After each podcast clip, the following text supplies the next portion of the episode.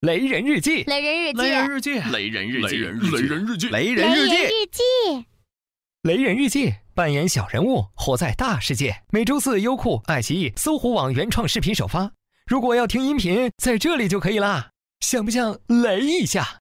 来嘛！雷人日记，小人物，大世界。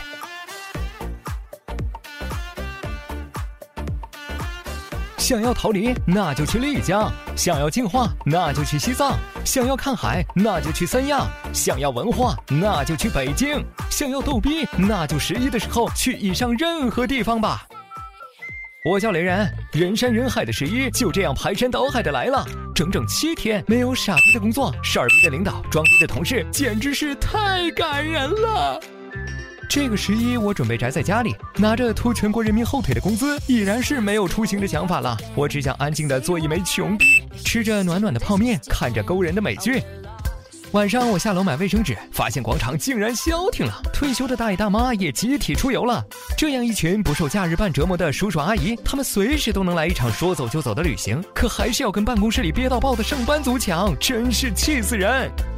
做白领不容易啊，外表冷艳，内心聊骚，就盼着出门旅行来个艳遇。丽江一夜情，拉萨滚草坪，九寨沟的野战数不清。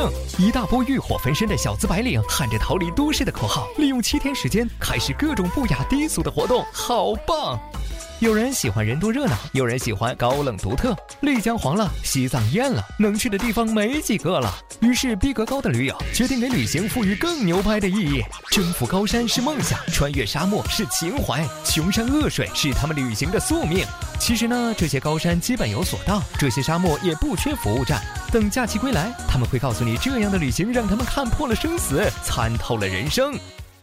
中国人实在多，那就去国外吧。我曾经以为多花点钱就能体会到别样的风情。不过，二零一三年高达九千万的出境人数告诉我，别他妈逗了。十一期间，热门的旅游国家基本都会专门为中国人定制旅游套餐。他们热情洋溢，他们满心欢喜。无论是东京、纽约还是伦敦、巴黎，他们都翘首企盼人傻钱多的我们。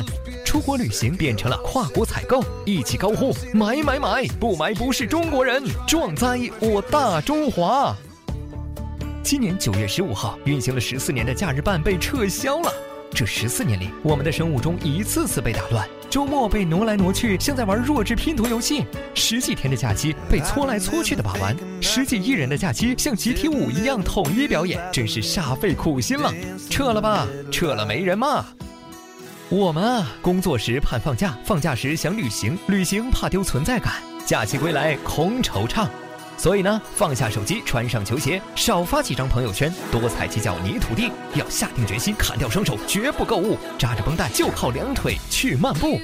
旅行不是为了让别人知道你出门了，而是告诉自己你可以休息了。这个十一，祝大家玩的开心喽！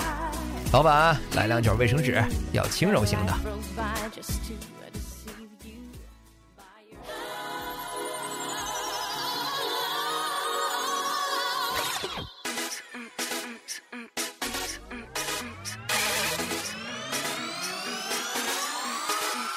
我说风，我说风，我说风的鸟。我说风，我说风，我说风不倒。我说。